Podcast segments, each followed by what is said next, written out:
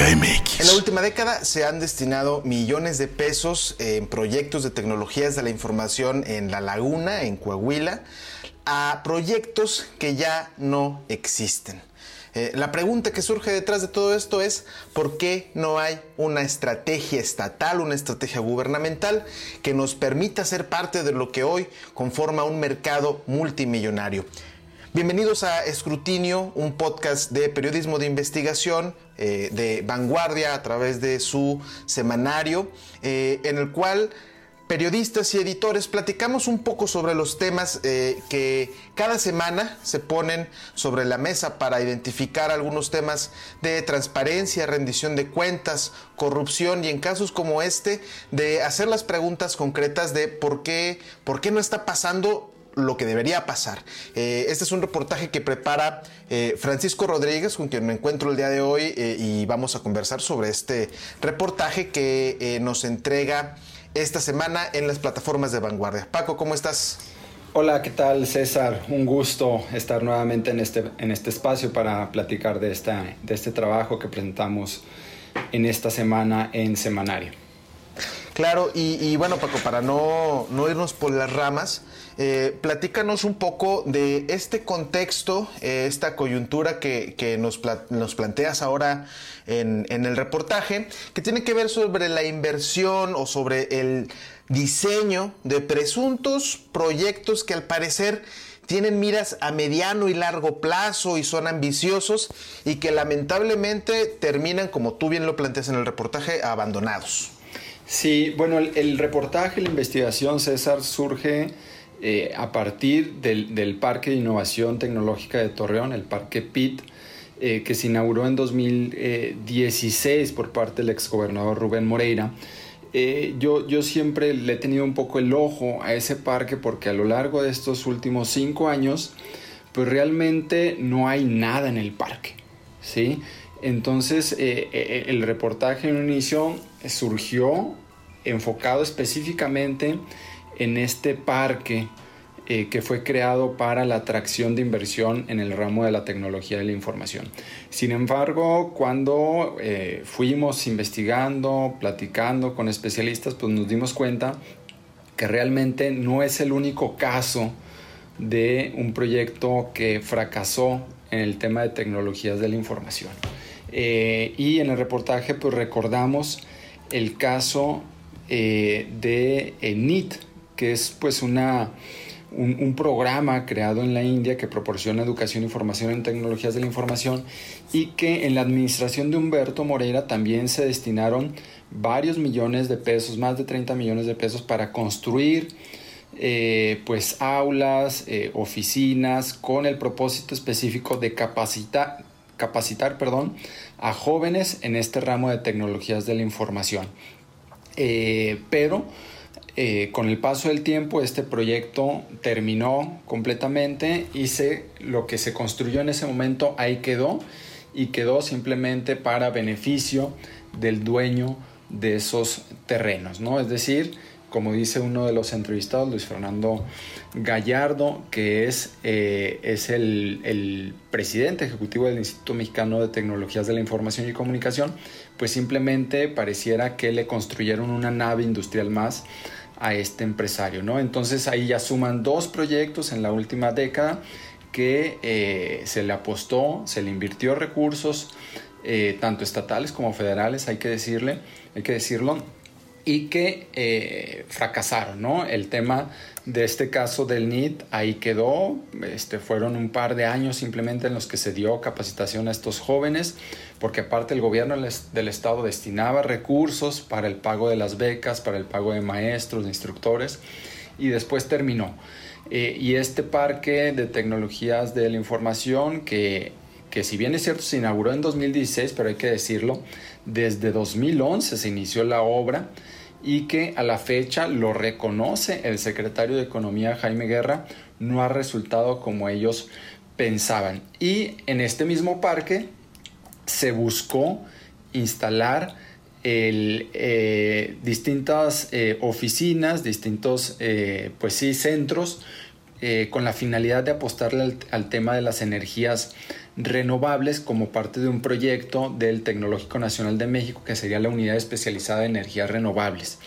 Esto es un proyecto que inició en 2018, se entregó eh, el segundo laboratorio en 2020, pero con el anuncio del gobierno federal de frenar el tema de los recursos a todo lo que tiene que ver con las energías limpias, este fue otro proyecto que a la fecha queda como un elefante blanco, las oficinas a más de un año y medio de que eh, se inauguraron estos dos laboratorios, quedaron completamente abandonadas y no hay ninguna intención hasta el momento por rescatarlas.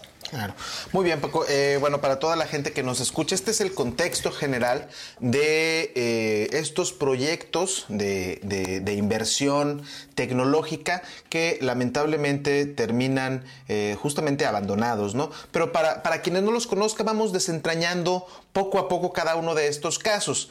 Paco, nos platicas en el caso del PIT, una cosa que no hemos dicho al respecto es ¿Cuál fue la inversión eh, que tuvo en su momento este parque? Que ya, nos, ya nos mencionabas que fue presumido por ahí desde 2011, eh, se inaugura en 2016 y, ciertamente en su momento fue presentado como con bombo y platillo, ¿no? Era uno de los grandes proyectos eh, de, entonces la administración. platícanos un poco tanto de la inversión que se tuvo para este proyecto en lo particular y ahorita tú nos decías, no hay nada. Platícanos a qué te refieres cuando dices que no hay nada para quienes no han visto todavía las fotografías, para quienes no, dimensionan el tamaño de la nada en un proyecto de, de esta envergadura. Sí, bueno, es una inversión conjunta entre el gobierno federal y el gobierno del estado, que fue quien aportó el terreno, una inversión de 100 millones de pesos. Es un parque que fue construido en la zona industrial Mieleras de Torreón. Es, para la gente que no ubica, es una zona que está a 20 kilómetros más o menos del centro de la ciudad. Es un, es un parque que, ¿qué es lo que incluye? Bueno, son 20 terrenos y una superficie de 98 mil metros cuadrados. Aquí se construyeron eh, unas oficinas, lo que le llaman este, unos nodos, que incluyen eh, pues un auditorio, eh, un centro de negocios y unas oficinas, pero que a la fecha solo son utilizadas por la oficina regional del COECIT.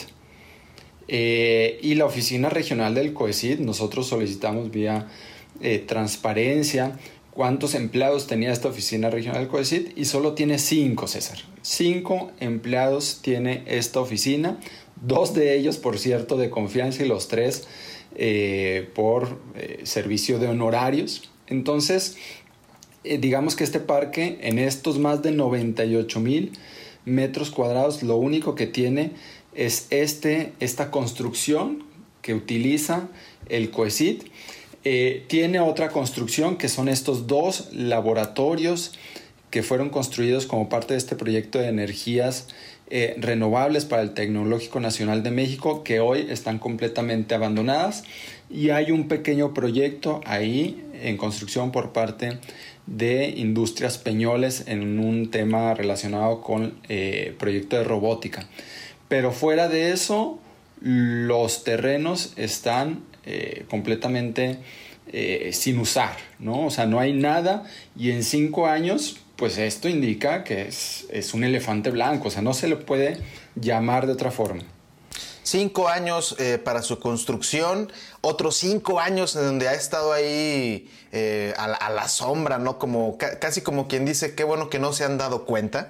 Eh, y bueno, el, único resultado que ya nos platica Paco es esta oficina del COECID con cinco empleados. Lo demás está en abandono y eh, cuando puedan ver las, las fotografías que, que, se estarán difundiendo en la versión impresa como en el portal de semanario, van a ver que lo que está ahí es tal cual la mayor parte tierra, hierbas crecidas, hierbas secas, porque no, no, es un, no es un terreno que esté en condiciones o que al menos se le vean intenciones de retomarse. Cuando tú platicaste, Paco, por ahí con el secretario de Economía, te dio algunos eh, posibles motivos de por qué no había funcionado, ¿no? O sea, es decir, ya, nos, ya nos comentas que él reconoce que no, no funcionó como se esperaba, pero ¿qué te, ¿qué te respondió cuando le cuestionaste que este se convirtió en un elefante blanco? Eh, cuando yo le pregunto, eh, bueno, primero él reconoce que no ha resultado este parque como, como han querido, se excusa un poco en el tema de la cancelación del proyecto de energías verdes del, Tecnológico de México, pero pues la realidad es que no es posible que solo por la cancelación de este proyecto se, se pueda hablar de un rescate, ¿no? Eh, y yo le pregunto, bueno, entonces ha sido un elefante blanco este parque y él menciona, depende cómo lo veas. Ahí está el COECID, que es ciencia y tecnología. Le vuelvo a cuestionar, bueno, pero es de gobierno y tiene cinco empleados, ¿no? O sea, no fue, el parque no fue creado para que estuviera simplemente una oficina de gobierno con cinco empleados. Y me dice, bueno, depende cómo lo veas. La realidad me, me, dice es que hemos hecho un esfuerzo importante, pero por diferentes razones no se ha podido concretar este parque. Entonces, básicamente, esa es la respuesta general por parte del eh, eh, secretario de Economía, Jaime Guerra. Ojo, después reconoce que los parques tecnológicos no funcionan como tal. Inclusive dice, se llegaron a visitar como 10 parques en Estados Unidos, pero no funcionan como tal. Y cuando se refiere o cuando hablamos de, que no funcionan como tal, es que no se trata de un inmueble eh, que simplemente hospede empresas, como si se tratara de una zona industrial. No sé si me explico, ¿no? Eh, y, eso también lo, refieren eh, varios especialistas, al menos dos que consultamos, uno de ellos Luis Fernando Gallardo, del presidente ejecutivo del Instituto Mexicano de Tecnologías de la Información y Comunicación, y Oscar Müller, que es el, el fundador de NIT México. ¿no? Ellos hablan de que precisamente un parque de tecnologías no se trata de construir una especie de, inmueble, de nave industrial para simplemente albergar empresas de tecnología. ¿no? Las empresas de tecnología, eh, y el ejemplo claro es en Estados Unidos, no se ubican o no se eh, edifican, construyen eh, teniendo esta perspectiva de parques industriales. Claro, y una de las ciudades eh, que, mencionas por ahí en el reportaje es justamente Austin, Texas, que para ponerlo en el contexto, eh, Saltillo y Austin son ciudades hermanas, es que tienen una comunicación constante y donde en diferentes factores, entre ellos la parte eh, de la industria, gran, gran parte de la industria automotriz, pero también otros, otros sectores, digamos que hay, hay, aprendizajes conjuntos y bueno, en este caso destaca que esta, esta visita a 10 parques diferentes eh, pareciera que, bueno, no, no se tomó el, el, aprendizaje necesario. Ahora, aquí me parece importante hacer un apunte y es que eh, también estas, esta, esta apuesta a los procesos tecnológicos y a este tipo de industrias eh, no viene de la nada. En 2007 el Banco Mundial eh, reconoció a siete estados de México, entre ellos Coahuila, como un lugar estratégico justamente para detonar este tipo de tecnologías, desarrollo de software eh, y, que los negocios que pudieran convivir alrededor de este tipo de, de sectores justamente se impulsaran. Eh, sin embargo, una de las cosas que te dicen los especialistas, Paco, es que aquí lo que pasó es que no hubo una estrategia, ¿no? Sí, básicamente es el, principal eh, señalamiento y también eh, en tono de reclamo, ¿no? La falta de una estrategia para absorber un mercado pues multimillonario, ¿no? Un mercado que algunas instancias eh, pues refieren que, se requerirán miles, cientos de miles de empleos, ¿no? O sea, finalmente todos estos mercados emergentes como las tecnologías de la información, la inteligencia artificial, el tema de, de seguridad digital, pues están requiriendo bastantes empleos, ¿no? Entonces, cuando se habla de que se construye un parque como estrategia para atraer empresas de tecnologías de la información, automáticamente dicen es una estrategia fallida. Eh, también eh, cuando, aparte de, entender el parque como una estrategia fallida, además de eso también la ubicación de la misma, ¿no? O sea, es decir, mientras en ciudades como Seattle eh, u Austin, lo menciona esto Oscar Mueller, fundador de NIT México, eh, no existen como tal parques, ¿no? sino que simplemente pues, son edificios, rentan un departamento, la gente que trabaja ahí eh, trabaja, trabaja en el mero centro, pues, donde vive, eh, puede hacer esas dos actividades, digamos, este, vivir y trabajar, y, termina y va a restaurantes y bares y gasta el dinero que gana, porque aparte sabemos que son sueldos muy, muy buenos los que reciben los quienes se dedican al tema de tecnologías de la información. Y dice, pues es que cuando hablamos de, parques o de instancias de tecnologías de información, podría utilizarse cualquier cantidad de edificios o locales que están abandonados en el centro de Torreón, por ejemplo, ¿no? Y, no se hace, no se utiliza. Y dice Oscar Müller, bueno, es que el problema es que, por ejemplo, empresas ya están aquí, ya están en Coahuila, ya están en la región Laguna. Eh, citó, por ejemplo, empresas como Takata, eh, como John Deere, como Caterpillar, como la, la misma Peñoles, como la misma Lala, que, tienen sus divisiones de tecnologías de la información, pero que las tienen en otros lugares. Y para Oscar Müller, por ejemplo, dice, el problema es que no hay gente capacitada, o sea, la región no tiene gente eh, que ofrecer para atender esa demanda de tecnologías de la información. Claro, y, bueno, para, para, que también eh, usted que nos escucha tome un, un panorama un poco más integral al respecto. Ya mencionamos los costos de inversión que tuvo este proyecto, ya se mencionó lo desaprovechado que está, pero el edificio existe y al existir esto conlleva un costo de mantenimiento.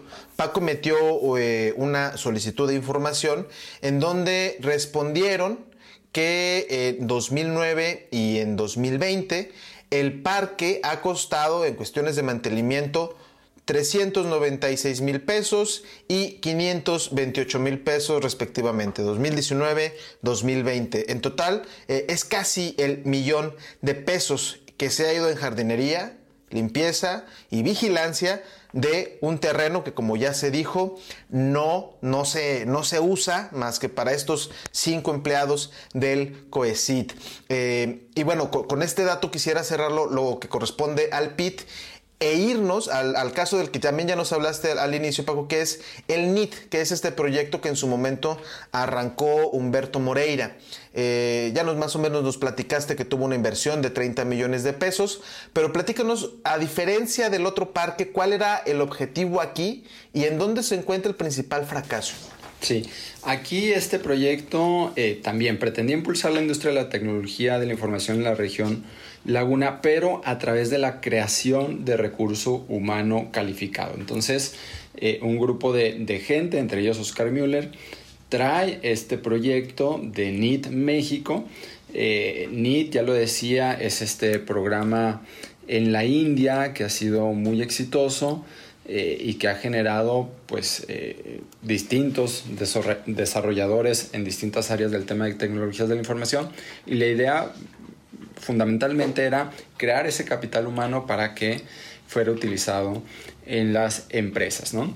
Fue una inversión de poco más de 30 millones de pesos que consistió básicamente en la construcción de aulas y oficinas en un parque que estaba dentro del de, Parque Las Américas. Eh, y bueno, básicamente el proyecto, la estrategia era becar a esos jóvenes que, que querían estudiar en tecnologías de la información eh, pagarle los sueldos a los instructores y maestros para simplemente generar ese capital humano, ¿no? Pero al poco tiempo la realidad es que el gobierno del estado dejó de pagar esos eh, sueldos a los instructores y maestros, dejó de pagar las becas y automáticamente el proyecto se vino para abajo, ¿no? Eh, entonces, Oscar Müller dice que este tema de la poca duración que tuvo este proyecto de NIT México se debe a otra vez el tema del, de que se carece de una estrategia para darle seguimiento a proyectos. Claro, y a la par de esto te comentaban por ahí también que eh, se, se hizo demasiado énfasis en esto y que al mismo tiempo no se fortalecieron las carreras tecnológicas que ya de alguna manera en, la región, eh, vamos a verlo no solo en la laguna, sino también en otras partes del estado, eh, pues no, no, no, no, fueron lo suficientemente apoyadas, ¿no? Y a diferencia del, del PIT, en donde, bueno, se encuentra simplemente abandonado, acá eh, las, las instalaciones están en renta, a ti te consta. Sí, e, es una de las cuestiones que critica Luis Fernando Gallardo, ¿no? Dice que este tipo de, inversiones simplemente se beneficiaron políticos y empresarios y particularmente uno, en este caso el, el, dueño del Parque Las Américas, porque se les construyó el edificio, ¿no? Le equiparon la tecnología, le pagaron costos de conectividad, le pagaron internet, comunicaciones y simplemente al paso del tiempo que quedó abandonado el proyecto, pues el dueño del terreno dice, pues me construyeron, pues yo lo sigo rentando, ¿no? En algún, en algún momento eh, sí fue utilizado este, este espacio para otras cuestiones, a mí me tocó verlo, pero yo en las últimas semanas que me di la vuelta estaba otra vez abandonado y en renta, ¿no? Pero, insisto, le sigue perteneciendo al dueño del Parque Las Américas. Y eso que mencionabas sobre el tema de las carreras es otra de las cuestiones que critica Luis Fernando Gallardo sobre esta estrategia de invertirle recursos para capacitar alumnos en este proyecto del NIT, porque dice que para él habría sido más sencillo fortalecer las carreras que ya estaban ofreciendo las universidades locales o que inclusive hubiera sido más barato becar a esos alumnos no en este proyecto del NIT, sino en, en universidades locales como el TEC de Monterrey o inclusive enviarlos a una universidad en Estados Unidos. Claro.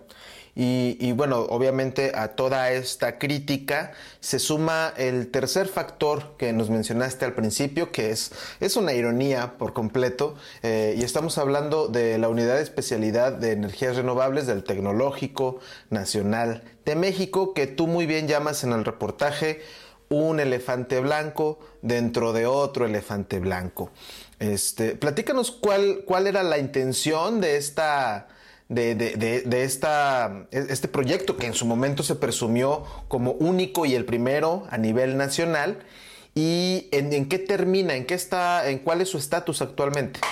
Sí, este proyecto de la Unidad Especializada de Energías Renovables eh, se proyectaban construir cuatro laboratorios igual, ¿no? Con financiamiento tanto estatal como federal, con una inversión, ojo con esta, de 1.200 millones de pesos. Este anuncio, esta cantidad se dio en el inicio de la colocación de la primera piedra, pero al final solo se concluyeron dos de los laboratorios. Eh, que fueron entregados finalmente en enero de 2020 con una inversión según las placas de obra que todavía están ahí disponibles en el parque de 35 millones de pesos, ¿no? Entonces, eh, estos, estas oficinas, estas unidades, estos pues digo oficinas, pero en teoría estas iban a ser pues unidades especializadas, pero que quedaron simplemente como cascarones, ¿no? Por dentro están completamente vacíos, uno puede entrar sin ningún problema, las puertas están abiertas y es un edificio abandonado completamente dentro del mismo parque eh, del mismo parque PIT, ¿no? Entonces eh, mencionaba, yo le preguntaba al, al secretario de Economía Jaime Guerra, porque ojo con esto, o sea, el gobierno de Coahuila donó 16 lotes de terreno para este proyecto que sumaban más de 47 mil metros cuadrados, pero se firmó un convenio. Y ese convenio estipulaba que si no se cumplían los compromisos, es decir, la creación de esta unidad, le tendrían que restituir los bienes inmuebles al Estado y el Estado tendría la obligación de reintegrar a favor del Tecnológico de México el monto de inversión federal.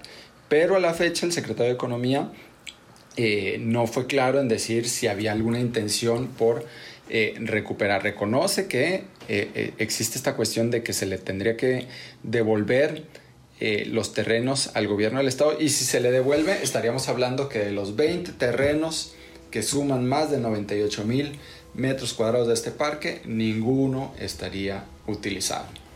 Claro, y, bueno, con este dato que nos mencionas eh, finalmente del convenio, eh, recordemos que no se trata de algo que las autoridades simplemente puedan eh, pasar por alto, ¿no? Hay, hay firmas de por medio, hay cuestiones legales y bueno, esperemos que también a partir de este reportaje se tomen cartas eh, en el asunto. Eh, esta es de alguna manera la... Y, obviamente es a grosso modo. En el reportaje usted va a poder encontrar eh, cuestiones mucho más específicas que hablan sobre la realidad que se vive en este momento en La Laguna, en Coahuila y en algunos casos, como ya lo platicó por acá Paco, el, cuestiones que eran únicas en el país y que aún así con apoyo federal, con apoyos estatales, no lograron despuntar. Eh, viene también apuntado por ahí en el, en el reportaje la cuestión de las tecnologías de la información como ya nos hemos dado cuenta, no se tratan de un futuro, eso ya quedó obsoleto, son el presente, es conforme las, las, las, economías en diferentes sectores están avanzando. Paco, platícanos un poquito de lo que se espera en los siguientes años, eh, cómo se va a detonar esta, esta economía, cuál es la expectativa en creación de empleos y que esto obviamente nos tiene que servir como recordatorio de que este tipo de proyectos tienen que tomarse en serio con una estrategia que es justamente lo que los especialistas señalan que ha hecho falta. Sí, por ejemplo, un dato que da el Foro Económico Mundial estima que para 2025 se crearán 97 millones de nuevos empleos en estos sectores emergentes eh, relacionados con tareas de tecnologías de la información, como tiene que ver con el desarrollo de software, aplicaciones, ya lo decía, inteligencia artificial, analistas de seguridad digital, etc. Entonces, pues básicamente, y lo dicen también los entrevistados, todo hoy en día es tecnología. Si no hay tecnología, no funciona un aeropuerto, no funciona el periódico, no funcionan eh, pues prácticamente gran parte de nuestra vida, ¿no? Entonces, eh, vemos, ¿no? César, el, caso recientemente allí en, la, en, Saltillo, en la región eh, sureste, donde hubo una cantidad impresionante de automóviles eh, detenidos por la falta de chips, por ejemplo. Así es.